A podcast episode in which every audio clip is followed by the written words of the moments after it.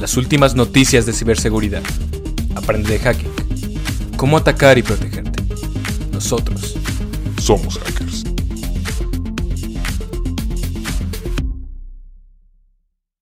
Buenas noches. Bienvenidos al noveno episodio de Somos Hackers. En esta ocasión vamos a hablar de algunos mitos del hacking o de ciberseguridad que muchas personas eh, piensan que son reales, ¿no? O pueden creer que son reales y que pues realmente no tienen mucho de verdad o son 100% mentiras, ¿no? Muchas veces esto es por, eh, por pensamientos a lo mejor incorrectos, no sé, a lo mejor... Eh, Hollywood, películas, Hollywood, series. Este, sí, definitivamente Hollywood tiene una gran parte en eso. Este, por ejemplo, algo que, que, siempre veo que piensan que hackear es como que algo que si eres hacker, eres hacker y simplemente naces con un superpoder, ¿verdad? O no sé, este, que piensan que hackear un Facebook o lo que sea, que no es con pegarle al teclado, pues de, la nada tengo acceso, ¿verdad? Este, o por ejemplo, he visto muchos en los comentarios de nuestras publicaciones que dicen que uno nace siendo hacker, no siendo hacker, ¿no? Es como, a ver, eh, ¿cómo? O sea, eh, los doctores nacen sabiendo practicar cirugías o, qué pedo. Este, o sea, no, los hackers es una profesión más, ¿no? Entonces, todo se tiene que, que aprender, se tiene que entrenar. Y es como todo, ¿no? Una metodología. Entonces, pues sin más que agregar, vamos a empezar con los mitos del hacking. El primero que quiero hablar es el mito que los hackers solamente atacan a grandes empresas o grandes personalidades, ¿no? Eh, o sea, que un hacker, eh, un, más bien un cibercriminal, solamente va a estar interesado en hackear, no sé, a Banamex o a Santander o, o a o Spay, ¿verdad? O a alguna, alguna personalidad como Barack Obama Donald Trump o no sé, este, Elon Musk, ¿verdad? Muchas personas piensan esto y por lo tanto dicen, no, pues yo no soy una gran personalidad, yo soy un simple, eh, no sé, a lo mejor soy un simple empleado de una empresa, eh, una pyme, ¿no? O a lo mejor soy un emprendedor que tiene una pyme que apenas está emergiendo, o a lo mejor eh, no tengo trabajo, soy un estudiante, ¿verdad? porque van a hackear, no ocupo ciberseguridad, es algo que muchas veces este, escucho, ¿no? Este, y esto es banalmente una, una mentira, ¿no? Este, los cibercriminales, eh, aunque sí los ataques este, a grandes empresas, pues son los más eh, llamativos, mediáticos, como quiera llamarle, este, son de los que más escuchamos, ¿no? Este, la gran mayoría de los ataques informáticos no son a las empresas grandes, son a las pymes.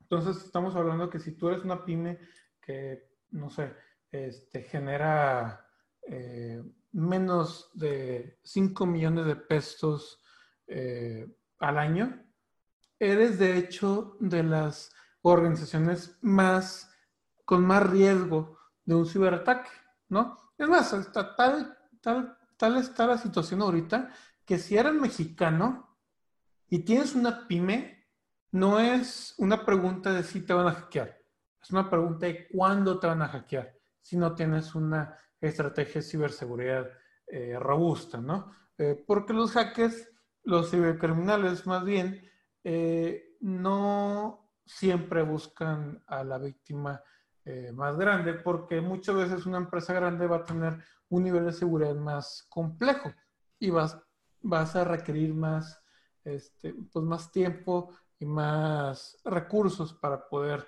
comprometer, mientras que una pyme eh, muchas veces pues no tiene mucha seguridad, entonces velo así.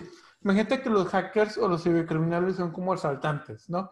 Eh, ¿Quién crees que va a asaltar un asaltante normal, así con una navajita que está en la calle, ¿no? Este va a asaltar a un policía o un militar o un político que está caminando en la calle, que posiblemente tiene seguridad este, cerca de él, o va a intentar asaltar al chavo random que salió de un Oxxo que tiene un celular este, Samsung, ¿verdad?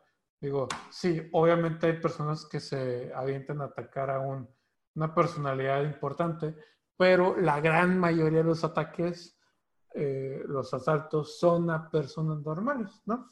Eh, ¿Ustedes qué tienen que opinar respecto, Luis Rodrigo? Simplemente que yo si fuera un atacante, sé que va a ser mucho más fácil y me va a costar menos trabajo atacar una pyme que sé que no han invertido lo mismo en seguridad que una compañía como Oxxo, Cemex, Telmex o algo así, porque pues generalmente el presupuesto no está contemplado a la parte de seguridad informática. Generalmente, no estoy diciendo que en todos los casos, ¿verdad? Lo ideal es que, que si estuviera así. Entonces, obviamente, como atacante, pues te vas mejor con la pyme.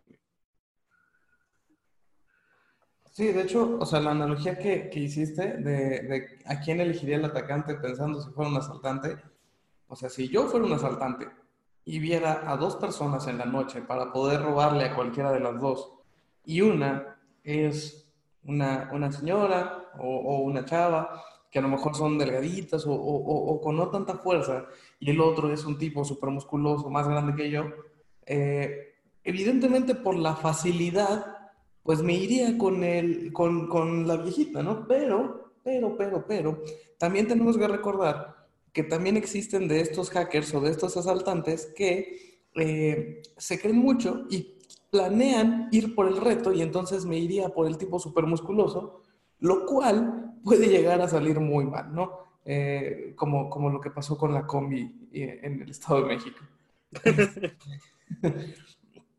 Cosas sí.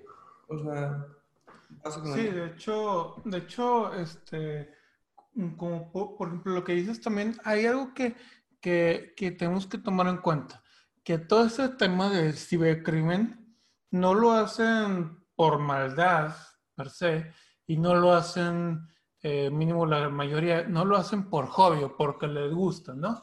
Es un negocio. Entonces, piénsalo, hay diferentes modelos de negocios. Hay modelos de negocios que a lo mejor te van a vender, no sé, un yate a 120 millones de dólares y van a sacar una buena cantidad de dinero, pero se van a tardar mucho tiempo en venderlo, ¿no? Pero la gran mayoría de los modelos de negocios radica en volumen, ¿sí? Entonces, eh, todo depende del tipo de organización, pero la mayoría de las organizaciones de cibercriminales siguen un modelo en el que prefieren generar, no sé, este, mil pesos de cada víctima, pero atacar a, no sé, eh, cien mil víctimas a eh, ganar este, 100 millones de una sola víctima, pero que probablemente este, pues van a tardar años en lograr explotar, ¿no? Y esto, esto nos lleva al mito número dos, este, los hackers, eh, los hackers simplemente entran y salen de sistemas como si fuera un robo bancario, ¿no? O sea, muchas veces se piensa que los hackers este, tratan a las, los hackeos de sistemas como si fueran robos bancarios, que literal entras con una pistola, eh, amenazas y en menos de media hora sales y te robas este, eh, te roba la información, ¿no? Eh, la realidad es que no, un cibercriminal no trata un ataque como un robo bancario, ¿no? O como un asalto para el caso, ¿no? Este, la mayoría se toman su tiempo, se organizan, lo planean, eh, es más, llegan a tal grado de hacer cadenas de producción informáticas, obviamente, ¿no? Este, para lograr eh, mayor escalabilidad y mayor porcentaje. Vaya, eh, como cualquier negocio, literal, hay este, organizaciones de, de, cibercriminales que hasta tienen sus propios eh, mediciones de, de, negocios, ¿no? O sea, literal, este, tienen reportes de retorno de inversión, de índice de conversión, de, este, de público cautivo, de mercado este, cautivo, investigación de mercado. Entonces, este, incluso los hackers que tienen un modelo de negocio de sacar poquito dinero a muchas personas, tienen un modelo de negocio, ¿no? Entonces, este, esto no es algo que simplemente se meten y salen. Y el tercer mito está muy coludido con esto, así que lo voy a mencionar antes de, de seguir, este, que muchas veces las personas piensan que los hackers no están organizados, ¿no? Que solamente es un, eh, no sé, un hacker gordo, barbudo, en el sótano de su, de su, de su mamá, este, pegándole al teclado, ¿no? Eh, esto es falso, ¿no? 100% falso. De hecho, hay organizaciones cibercriminales que actúan tal cual como un cartel, ¿no? Este, un cartel del narcotráfico, porque al fin y al cabo es crimen organizado, ¿no? Y estas organizaciones, tal como los carteles, tienen millones de dólares y muchas veces con fondeo este, y todo que invierten en centros de investigación, en este, minan datos, hacen análisis, este, y tienen un este, alcance eh, interesante porque a diferencia de muchos negocios legales o ilegales que ocupan eh, territorios físicos, las organizaciones de cibercriminales no necesitan territorios físicos, necesitan territorios virtuales. Entonces, tienen organizaciones que muchas veces son intercontinentales, a tal grado que que tienen a lo mejor un hacker de Rusia, uno de China, uno de Japón, uno de México, uno de Argentina, Estados Unidos, lo que sea.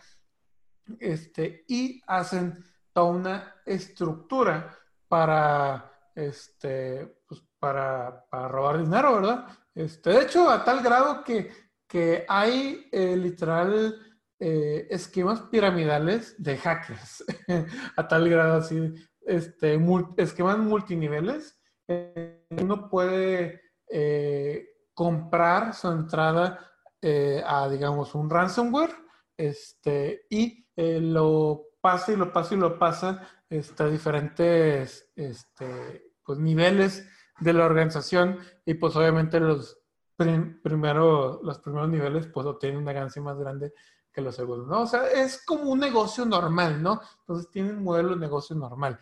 ¿Ustedes qué opinan de estos dos mitos, Rodrigo y Luis, este, de que los hackers eh, hacen las cosas rápido sin pensar y que los hackers no son organizados.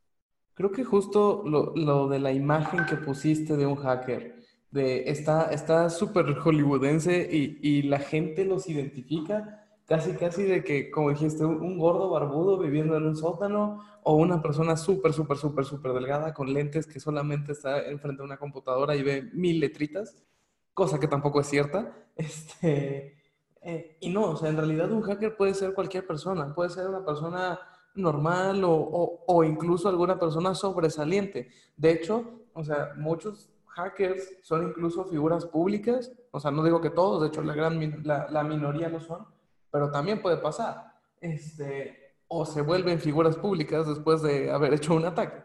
Ahora también, la parte de organización es, es una completa realidad, o sea, eh, básicamente no es como de que llegues y veas una página y digas, uy, le voy a dar. No, o sea, tienes que hacer todo un proceso y es toda una metodología. Y en realidad es, ¿cómo le voy a hacer para que lo que yo quiero hacer salga? ¿Lo voy a hacer solo? Sí, no, lo voy a hacer en conjunto, voy a tener gente que conozca o que incluso no conozca, como lo son los mismos grupos de cibercriminales, que no nada más es de que, ah, somos un grupo de tres personas, como nuestro super logo de Somos Hackers, o como nosotros tres, este, tratando de tirar a todo el gobierno de donde quieras, ¿no? O sea, normalmente son organizaciones completas de cientos, miles de personas, este, tratando de justamente, pues, darle en la torre algo. No necesariamente tiene que ser un gobierno, puede ser cualquier tipo de organización. Incluso, también otro mito que yo podría decir es, no solamente los, los hackers son exactamente para cosas malas, ¿no? Este, no sé si han, si han visto ustedes a las, a las organizaciones que se dedican, por ejemplo, a encontrar criminales o a encontrar pedófilos o violadores o cosas de ese estilo. Entonces, o sea, digo, también es como un uso, no sé si decirle bueno, porque en realidad estás haciendo algo ilegal para otra cosa ilegal, pero digo, de los males el peor, eh, digo, de los males el, el menos mal.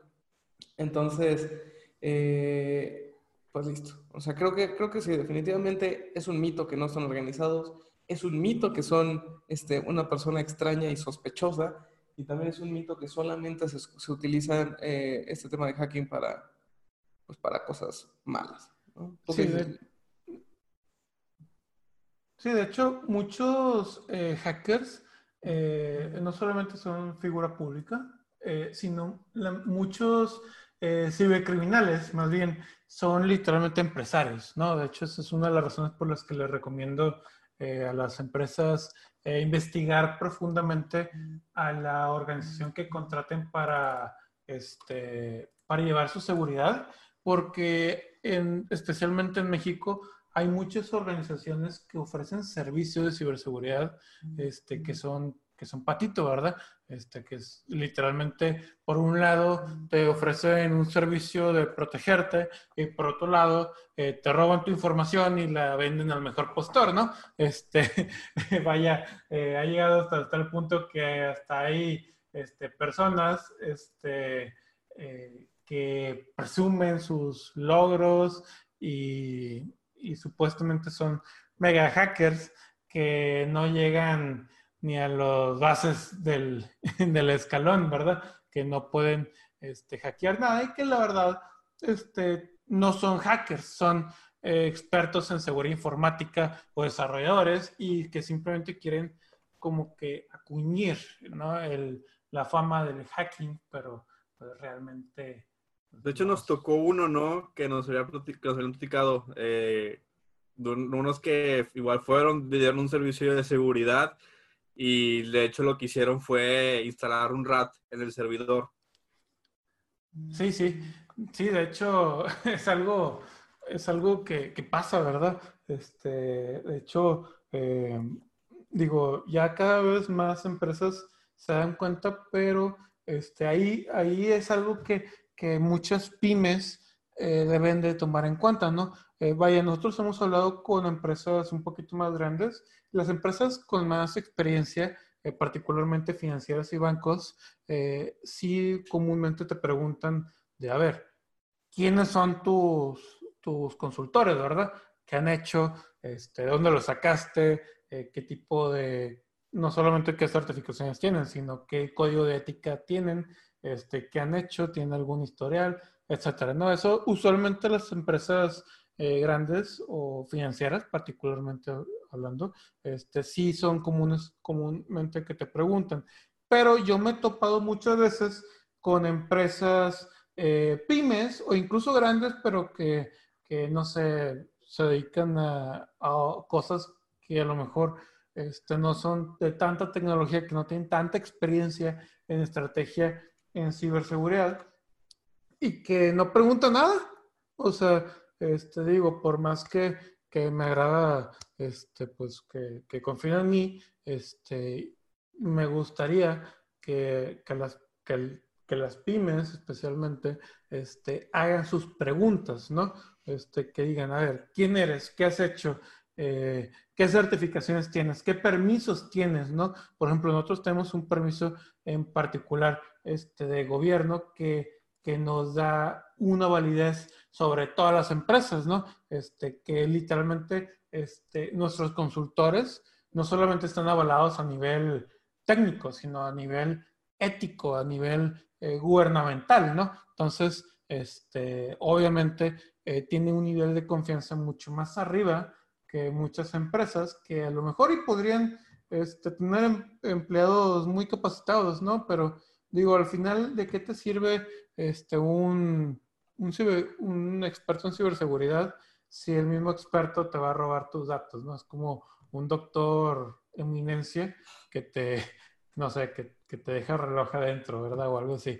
Este, o, o por ejemplo, muchas veces este, hay empresas que, que contratan a cualquiera que tenga certificaciones, pero no hacen la investigación adecuada ni, ni los registros adecuados para, para, pues, estar seguros que sus consultores cumplen cierta este, código de ética, ¿no? De hecho, creo que eso que acabas de decir de las certificaciones podría incluso caer como otro mito, en donde solamente por tener cierta cantidad de estudios o ciertas certificaciones cumplidas, ya eres hacker y ya eres experto en seguridad. O sea, por ejemplo, el, el CH, que es como la certificación y es el este, examen que todo mundo conoce y es el Certified Ethical Hacker, que no sé qué, eh, y de hecho es reconocido internacionalmente e incluso si tienes el Certified Ethical Hacker, casi casi te dicen de que ya tienes trabajo y ya te van a, contratar, cuando en realidad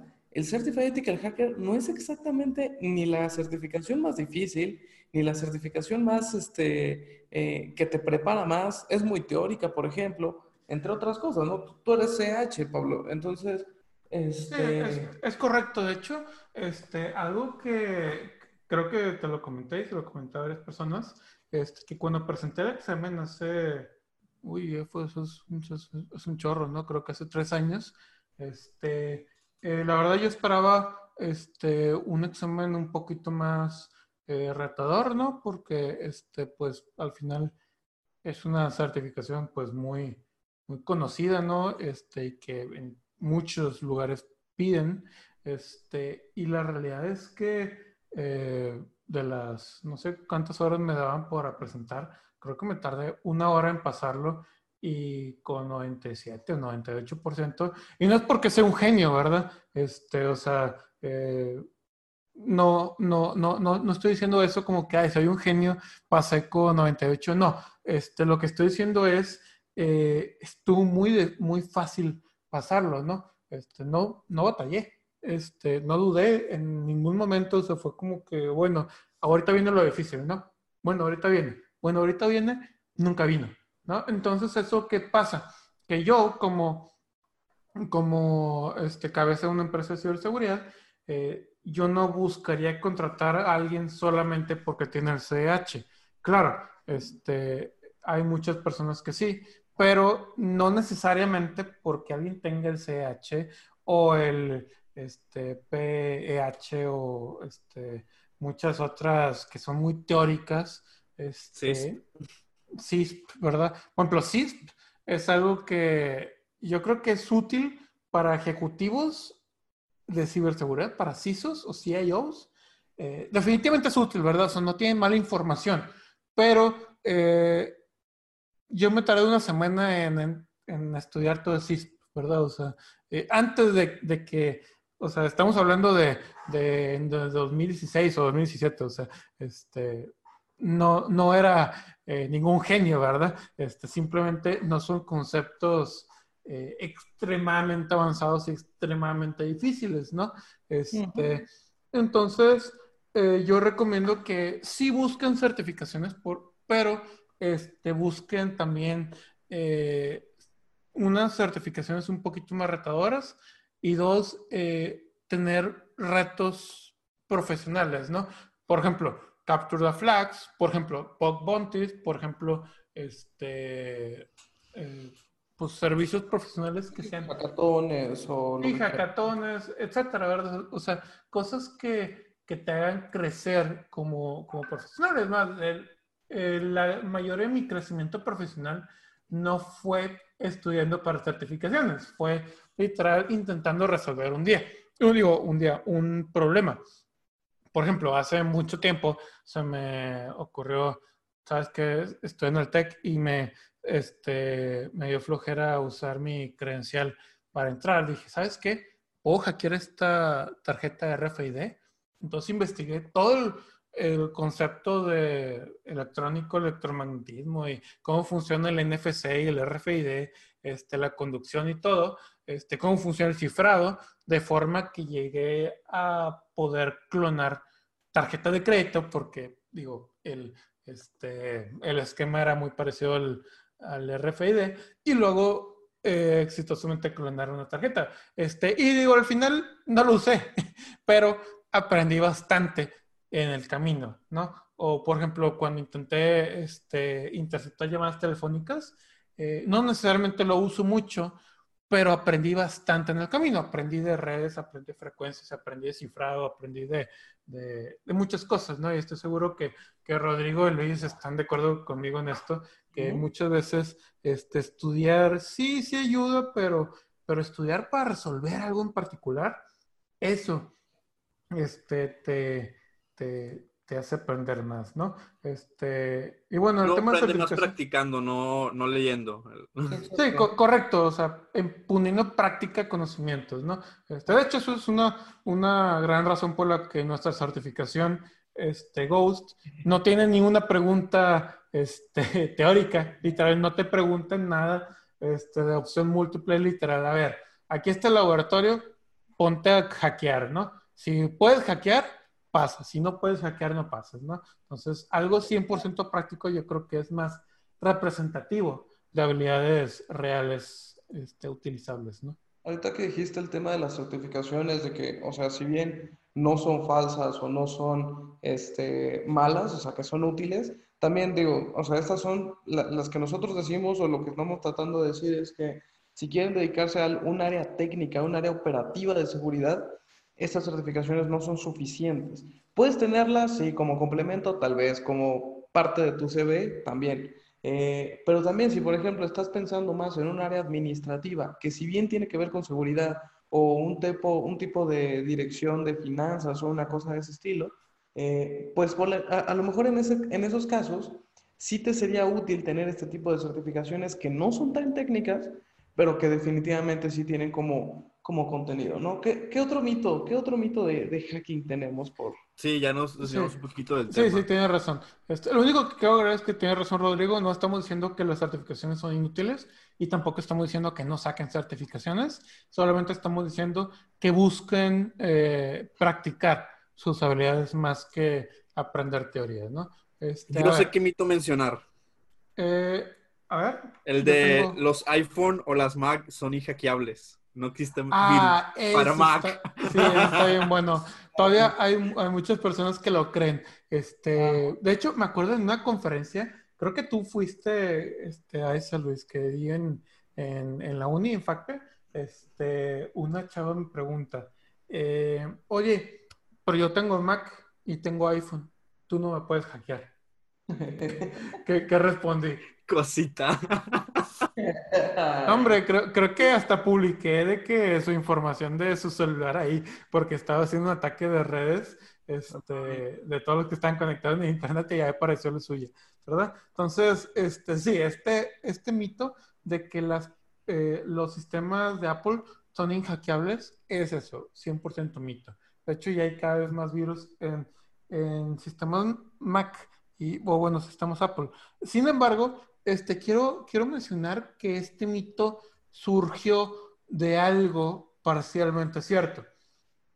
Al inicio de, su vida, este, las, computadoras Macintosh no utilizaban procesadores Intel ni, ni, ni AMD, utilizaban procesadores de IBM, que tenían una arquitectura en particular diferente. también estamos hablando de hace más de 10 años, ¿verdad? Este, pero... Mucho más de, 10 años. Sí, o, más de 10 años, ¿verdad? más de 20. Sí, o sea, estamos hablando de hace bastante tiempo, ¿verdad? Así que no intenten, este... Buscar una computadora de hace dos años.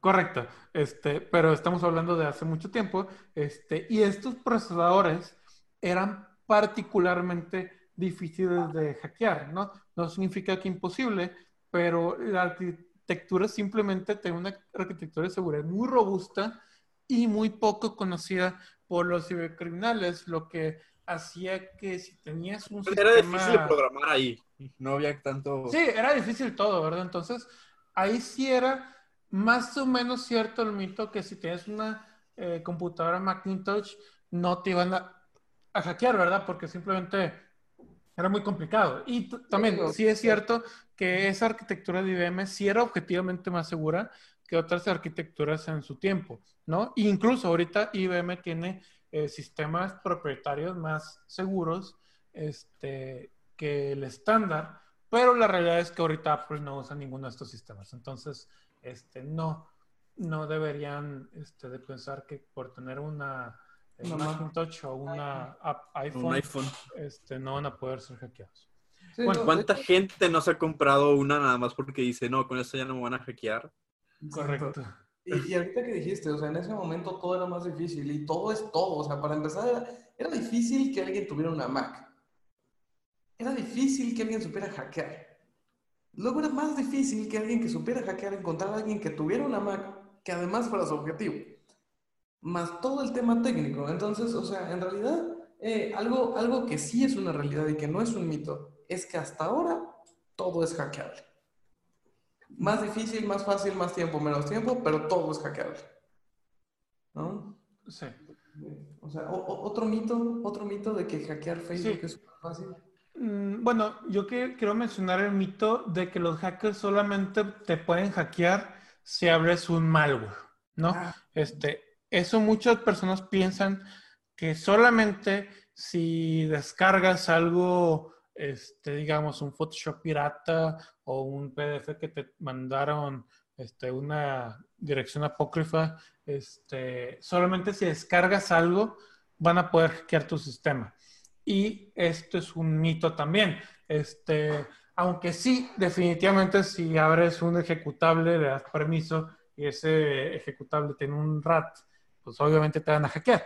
Pero no es la única forma en la que hackean a, a las personas, ¿no? Este, es más, a tal grado que hasta hace poco, bueno, de hecho creo que sigue jalando, este, hay una forma de hackear computadoras con solamente una imagen, ¿no?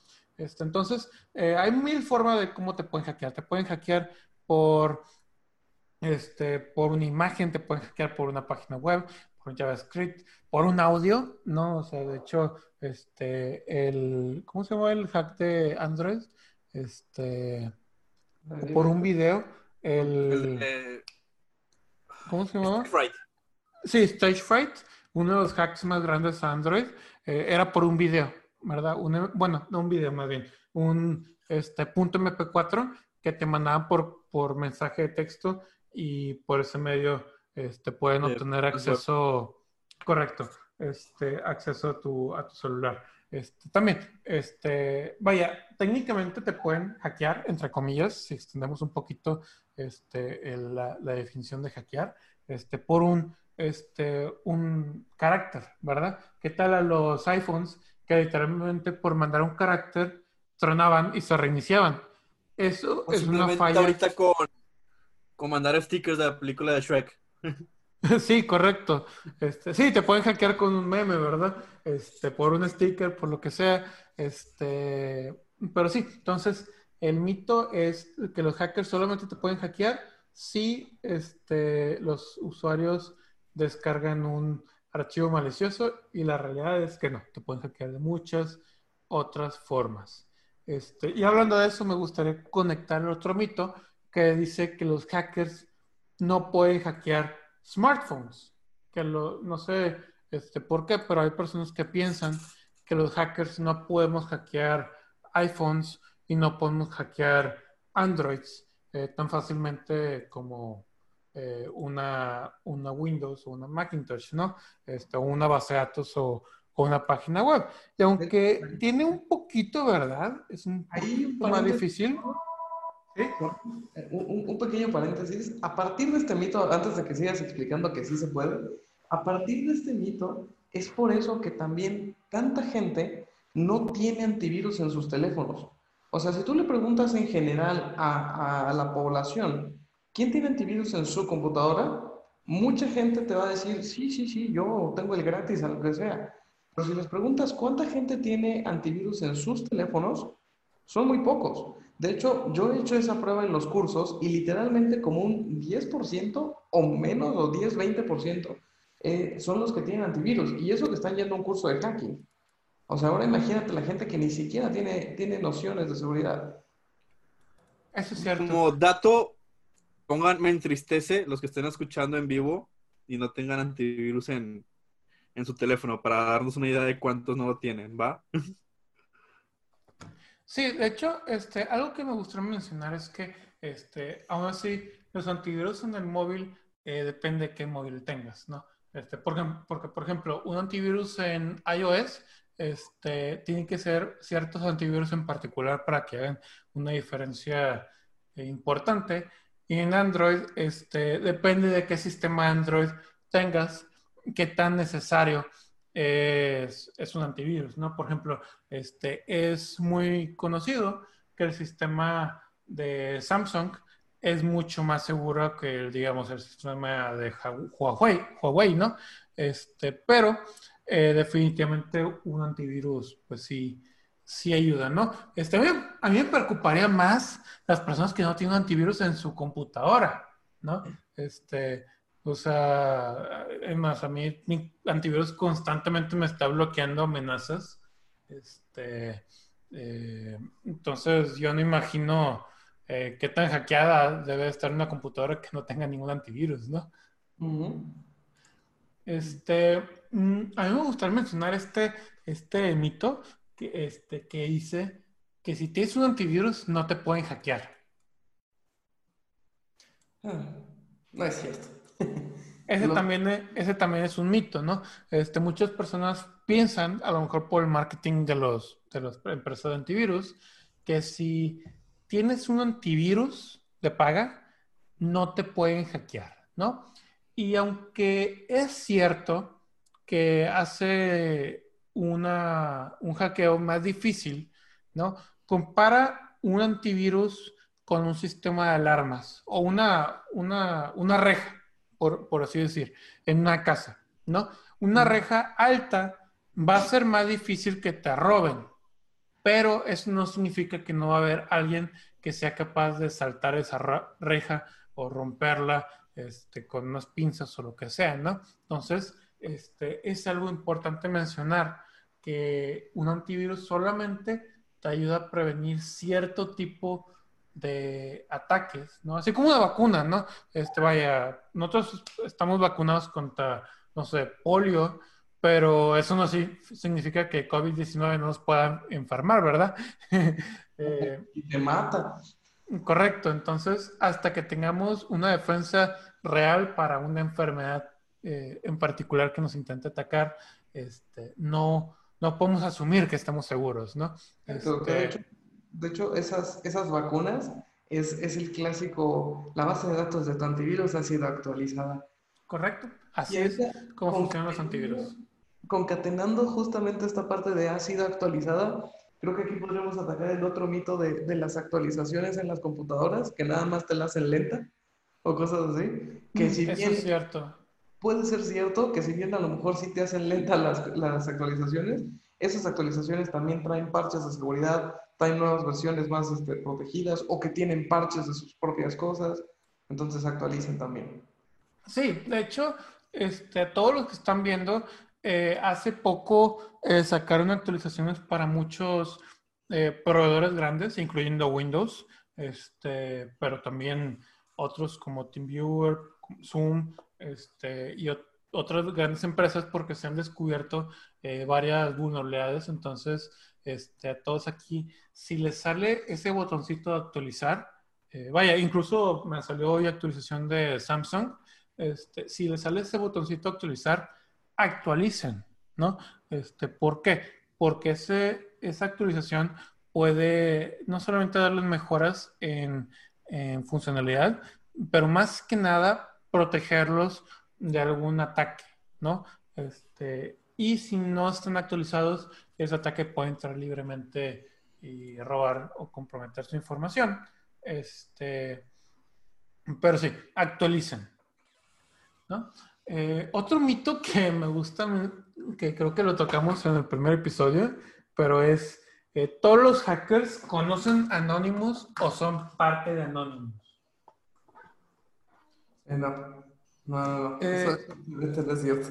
Sí, este, a todos los que estén escuchando les recomiendo ver el primer episodio de Somos Hackers. Ahí hablamos más de Anonymous, pero esencialmente Anonymous no es una organización, es solamente una ideología y no todos los hackers somos o estamos de acuerdo o conocemos, entre comillas, anónimos, ¿no? O sea, cada hacker tiene su propia, eh, motivación, su propia metodología, su propio equipo. Entonces, no, no puedes asumir que si alguien te hackea es parte de Anonymous. Este es simplemente es un hacker y tiene su propio negocio, ¿no? Es, como asumir que si este, alguien te está vendiendo un antivirus, va a ser, no sé, Norton o algo así, ¿verdad? O sea, cada organización tiene su propio, eh, sus propias cosas, ¿no?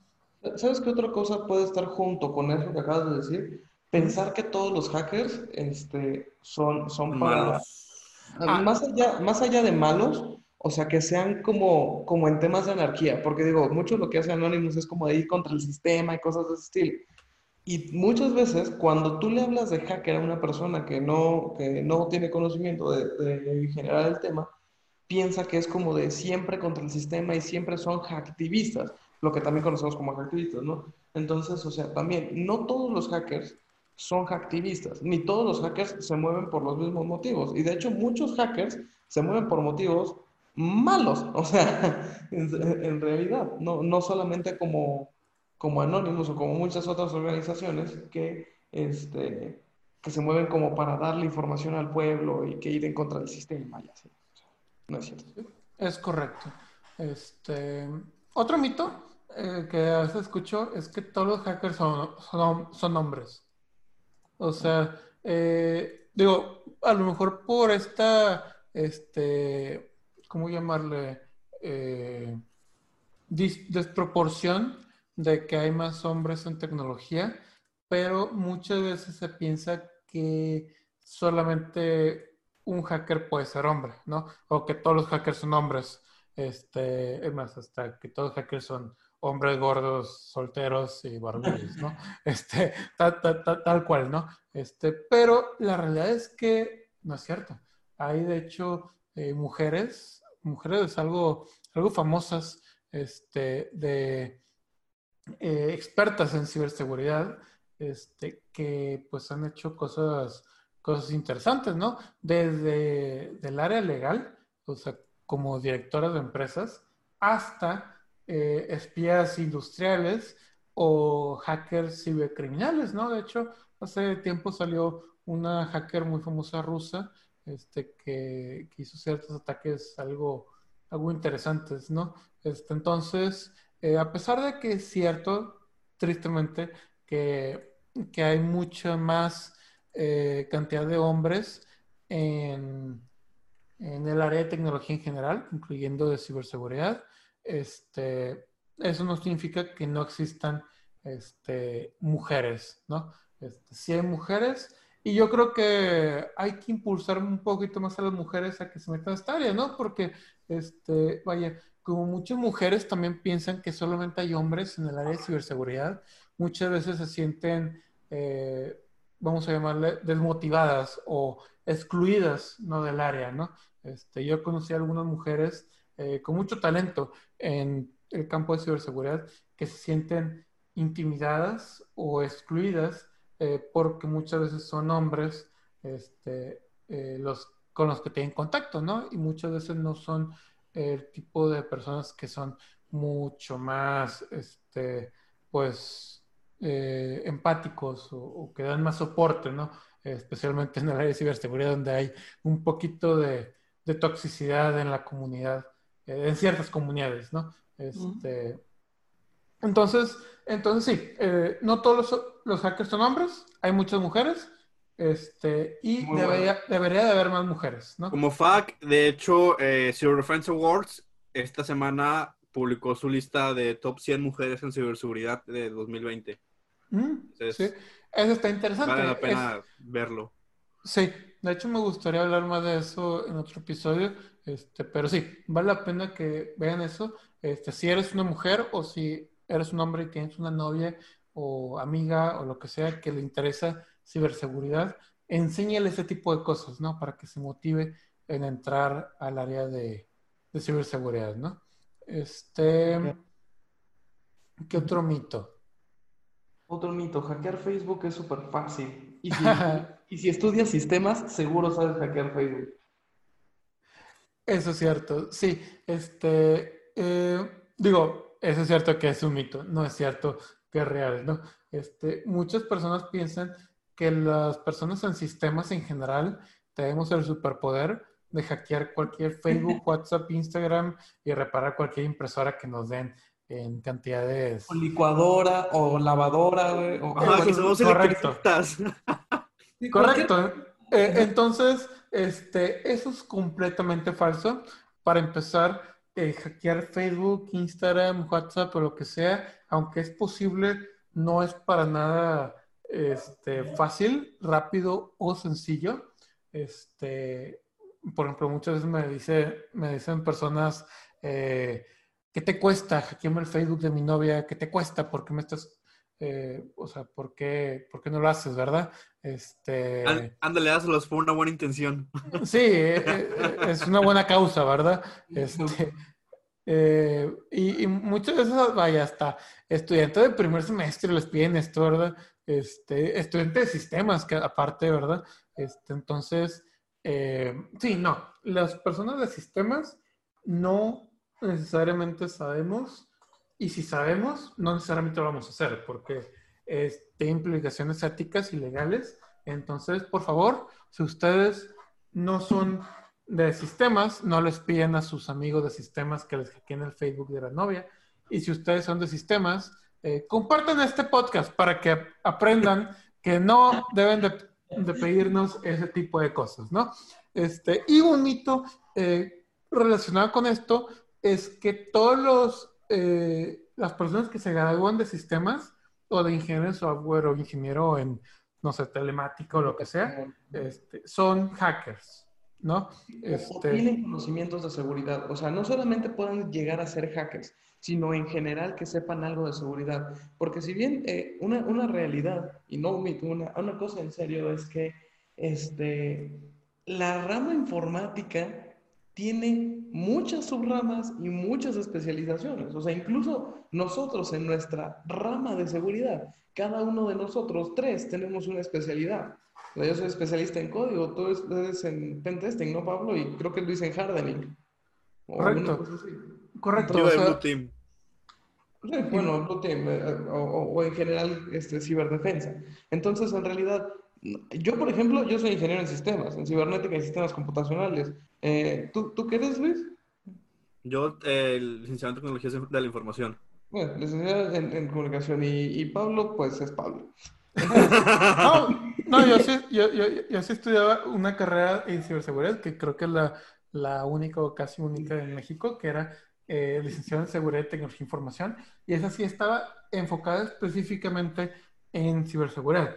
Pero nosotros estudiamos junto, eh, en algunas materias, con eh, licenciados en Ciencias Computacionales, y el enfoque era muy diferente, ¿no? nosotros sí estudiamos, eh, no sé, CISP, por ejemplo, nosotros sí estudiamos Ingeniería Social, estudiamos Seguridad Física, estudiamos eh, informática forense, mientras que un licenciado en ciencias computacionales, a menos que tome una optativa, este, no sabía ni siquiera los fundamentos de esto, ¿no? Entonces, este... Así, eh, como, tú también, así como tú también, como, como licenciado en ciberseguridad, tampoco sabes o, o, no sabes todo el fondo de, de, un código fuente, o a lo mejor no te sabes todo el fondo o, o no estudiaste como tal en tu carrera todo el fondo de, no sé, cómo funciona un compilador. Sí, eso es correcto. Por, ejemplo, este, yo sí tengo un área de sistemas, pero eso no significa que, que realmente sepa codificar en todos los lenguajes que a lo mejor tú sabes. Eso no significa que tenga ah. la experiencia o la habilidad de codificar. Este, Acabo de acordar otro mito de que muchas personas piensa que tienes que estudiar algo específico para dedicarte a seguridad informática. Eso sí. a veces nos, preguntan de que, oye, ¿qué estudio? Y la verdad, pues, literal, cualquier rama de, informática puedes estudiar y ya te especializas en esto. De hecho, por ejemplo, si tú ves eh, puestos de trabajo, eh, en el puesto de trabajo muchas veces te pueden decir de cualquier puesto de trabajo, no de seguridad informática, sino de relacionados a informática. Vas a encontrar que dice eh, carrera de sistemas o afín. Bien, es lo mismo aquí, no ocupas estudiar ciencias computacionales, no ocupas estudiar, eh, no sé, las que les guste. El chiste es tú como estudiante orientarte a la rama que te gusta. Si te gusta la programación, si te gusta eh, las bases de datos, si te gusta el desarrollo, si te gusta eh, el frontend, si te gusta X cosa, dedicarte a eso. Igual con la seguridad informática. Eso es correcto. O sea, véanlo así. La carrera es solamente el inicio de, vaya, the starting line, ¿verdad? La, la, la línea inicial. Y eso les da un poco de fundamentos, ¿no? O sea, que no son, no son inútiles, ¿verdad? Para nada, ¿verdad? O sea, tener el fundamento de redes, tener el fundamento de código, tener el fundamento de estructura, este, estructura de datos, definitivamente puede ser muy útil en el mundo real, pero definitivamente este, no es suficiente y porque te gradúes de una carrera, este, eso no significa nada, ¿verdad? O sea, literalmente nada, esto más que puedes trabajar en un trabajo este, de bajo, eh, pues bajo requerimientos técnicos y aprender hasta subir más requerimientos técnicos. Lo que yo recomiendo es, mientras estás estudiando, es, intenta eh, decidir lo más rápido posible en qué te quieres especializar y especialízate en el tema, ¿no? Por ejemplo, si quieres ser desarrollador, eh, busca en qué te quieres especializar como desarrollador especialízate. Si quieres especializarte en seguridad de la información, eh, busca certificaciones, por ejemplo, el Ghost, o lee libros, ¿no? Este, o busca Capture the Flags, o métete a Hack the Box o a Try Hack Me, eh, pero busca especializarte en eh, seguridad de la información, porque cada año que no te especializas, estás perdiendo tiempo, ¿verdad? Y estás perdiendo también potencialmente dinero, ¿verdad? Este, porque hay que recordar que, que mientras más sepas, este, pues más, más prospectos de, de empleado, de empleos puedes tener, ¿no? Este, eh, ¿qué, otro, ¿Qué otro mito este, iba a mencionar? Ahorita iba a mencionar uno, se me, se me olvidó. Este, ah, sí, quería mencionarlo. No todos los hackers son expertos, ¿no? Más bien, no todos los cibercriminales son expertos, ¿no? O sea, sí, definitivamente hay organizaciones cibercriminales que son expertos, tienen doctorados, maestrías, etcétera, pero no solamente como pyme estás expuesto a ellos, ¿no? También estás expuesto a un chavito de prepa que se leyó un tutorial de YouTube y le picó un botón que no debía picar y tumbó la red, ¿no? Este, también estás expuesto a, no sé, a, un ingeniero de sistemas que medio que sabe un poquito, está intentando cosas, eh, subió algo que no debía subir y ¡pum! se cayó toda la red. También estás expuesto a un empleado este, que enojado, que fue al site, le picó el botón y te tumbó todo, todo el servidor o la página, ¿no? También estás expuesto a un este, empleado eh, que no está bien capacitado, que se metió a una página que no debía meterse descargó algo que no había descargar y te encriptó todo, todas las computadoras, toda la red, ¿no? Entonces, hay muchas formas en las que te pueden eh, hackear, o más bien, te pueden comprometer tu seguridad de la información, si nos queremos ir un poquito más este, estructurados, eh, sin que sea un experto informático el que cause, eh, pues, ese daño, ¿no? ¿Sabes cuál es otro mito que, que de hecho también ya para, para empezar a cerrar? Eh, muchas veces, tanto en los cursos, en las conferencias, en todos lados, este, me preguntan o nos preguntan, seguro a ti también te han dicho, Luis, incluso a ti, Pablo, oye, este, ¿qué lenguaje tengo que saber o, tengo que saber programar para, para hackear? Y, eso no es estrictamente cierto. Digo, en realidad es, eh, no quisiera decir una opción porque si bien es una ayuda muy grande, el a lo mejor saber programar y entender cómo funcionan los sistemas, para poder que todo sea mucho más sencillo. Entonces, este, eh, eh, eso, eso creo que es otro mito, el, el, que tienes que saber programar para poder empezar a aprender a hackear o empezar a hackear. Si bien este, una, una buena parte de lo que es el hacking también tiene que ver o está un poco ligado con, con código, no necesariamente en tus inicios, claro está, o sea, en tus inicios, en tu primer año, cosas de ese estilo, como hacker, este, tienes que ser un experto programador, ¿no? Porque de hecho son dos este, disciplinas diferentes. Y de hecho, por ejemplo, una vez me pasó con una, una persona que fue a uno de los cursos de, de Ghost y dijo, no, es que también ya estoy tomando uno de programación, pero tipo le estaban enseñando a programar páginas web, este, de que con CSS y JavaScript y un poquito, y bueno, y HTML, este, y estaba aprendiendo a hackear teléfonos, ¿no? O sea, vaya, no, no iban como muy de la mano. Entonces, o sea, ¿ustedes qué opinan? ¿Tienes que ser un experto programador? Yo creo que la mayoría de los que se dedican a seguridad informática no, no son de programación, sino de scripts. Suena muy parecido, pero es diferente. No es lo mismo programarte una página web, programarte algo, o sea, una aplicación de orientada a objetos, a programarte un script que te ayude a escanear o algo así. Entonces, yo digo que más, más que nada tienes que, que saber scripts, pero no, no ser un experto tampoco.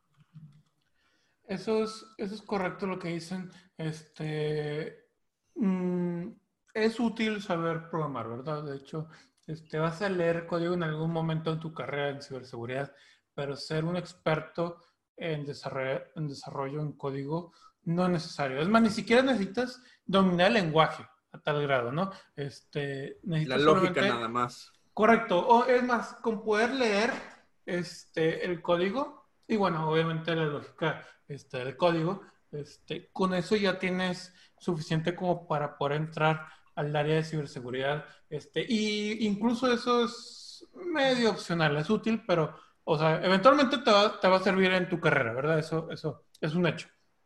Pero para empezar, no es necesario, ¿no? Es más, para empezar, lo, es más importante saber un poquito de redes que, que, de código, ¿no? Es más, hasta se ve en nuestros cursos. En nuestros cursos, nosotros no te enseñamos código, te enseñamos redes, ¿no? Y obviamente un poco de Linux y, cositas de sistemas operativos, pero, eh, pero eso se muestra porque nuestro curso está enfocado en ciberseguridad. Entonces, en vez de enseñarte a programarnos una página web, te vamos a enseñar a interpretar o a saber cómo funciona el modelo OSI, ¿no? o cómo moverte en Linux, o cómo hacer, cómo funciona un script de Linux, pero, pero eso es muchísimo más útil este, que, que saber en sí, pues, programar, ¿no? Y ser un experto este, desarrollador, ¿no? Exacta, exactamente. Ah, bueno, y para los que no saben qué es un script, básicamente un script es para automatizar pasos, ¿no? Más o menos. Sí, básicamente. Este, mm, nos queda tiempo para otro mito. ¿Qué otro mito se les, se les ocurre? Ahorita tenía uno en la cabeza y ya se me, se me olvidó. este. Mm. Tú, Luis, has estado muy callado. Eh, no sé, lo único que se me ocurre es de, de nada más la gente del área informática sobre, sabe sobre hacking. Digo, en el libro de Kevin Mitnick, el de arte de la intrusión, eh, que hecho que también lo mencioné la semana pasada, del chavito este que tuvo contacto con terroristas. Él cuando ya llegó a la universidad, o sea, llegó el tiempo de escoger su carrera, él escogió una carrera de administración. Esto en sus palabras fue porque él se dio cuenta que la mayoría de la gente que estudiaba informática no tenía idea de lo que era informática. Entonces él decidió estudiar administración, poner su empresa relacionada a informática y él mismo administrarla. Y ya, pues le fue muy bien económicamente. Entonces, no necesariamente ocupas eh, ser del área informática para conocer de, hacking. Yo también una conferencia que me tocó ver, eh, lo, alguien se infiltró a la red de, un amigo, de un hacker. Entonces el hacker fue a ver a la casa del amigo qué era lo que estaba pasando. Se dieron cuenta que alguien se estaba conectando a la red, sacaban el teléfono, sacaron eh, la computadora del, de la persona entraron a la computadora y se dieron cuenta que esta era una persona que estudiaba Derecho, pero se había leído algunos libros de Wireshark y cosas así. Sí, de hecho, de hecho, uno de los hackers más, este, pues, con metodologías más nuevas en su momento, estamos hablando del 2015 o así, literalmente estudió relaciones internacionales. ¿Sabes qué puede llegar a ser un mito? El que el hacking solamente son temas informáticos y actualmente ya no. O sea, ahorita ya entra temas legales, ya entra temas de este comerciales, entra a muchas otras cosas y a muchas otras áreas más allá de solamente computadoras. Correcto. De hecho, a mí me gustaría mencionar dos mitos este, que más o menos están relacionados. Uno, este, que es algo que a veces dicen en las redes sociales que la neta a mí se me hace de mal gusto y aparte mentira, este, que dice que todos los hackers empiezan por querer eh, hackear algo, ¿no? O penetrar algo o hacer algún daño. Esto es mentira, ¿no? O sea, tú puedes entrar a aprender de ciberseguridad y muchas personas entran porque es tu aspiración profesional no porque quieras hackear el Facebook o Instagram de tu novia, este, o lo que sea, ¿no? Otro mito este, es que tienes que saber hackear para trabajar en ciberseguridad. Este, no necesariamente hay eh, ejecutivos, ¿verdad? O estrategas en ciberseguridad, eh, programadores, etcétera, eh, o expertos en redes que no saben hackear, o sea, penetrar los sistemas de alguien más. Y aún así trabajan en ciberseguridad y son una, este, un, son profesionales importantes para el área, ¿no? Y tercer mito, rápido, este, que porque veas que algo está cifrado, no significa que es inhackeable, ¿verdad? O sea, por ejemplo, muchas personas me dicen, oye, pero WhatsApp no se puede hackear porque ahí me sale que está cifrado punta a punta. Bueno, eh, resulta que por si no lo saben, nosotros enseñamos todos los sábados, o todos los cursos más bien, este, a hackear WhatsApp, ¿no? Y eh, no es muy difícil en, absoluto. Entonces... ¿Saben qué dice? Este no, la página tiene un candadito, ya es segura. Correcto. Este, el cifrado solamente es eso, que está cifrado de punta a punta. Pero hay muchas otras formas en las que te pueden hackear, este, que no sea de punta a punta. Pueden hackear tu base de datos, pueden hackear este, tu WhatsApp o tu acceso, pueden hackear tu celular, pueden hackear tu teclado, pueden hackear, este, eh, pueden este, hacer un, ¿cómo se llama? Un robo de, autenticación o de identidad. hay muchas formas de hackear, entonces eh, que solamente veas que algo está encriptado no necesariamente significa que ya está seguro, ¿no? Y bueno, este, muchas gracias por estar con nosotros. Eh, ya voy a terminar el podcast este, ahorita. Nos vamos a quedar por un poco de preguntas y que tengan una buena noche. Buenas noches, podcast escuchas. Nos vemos.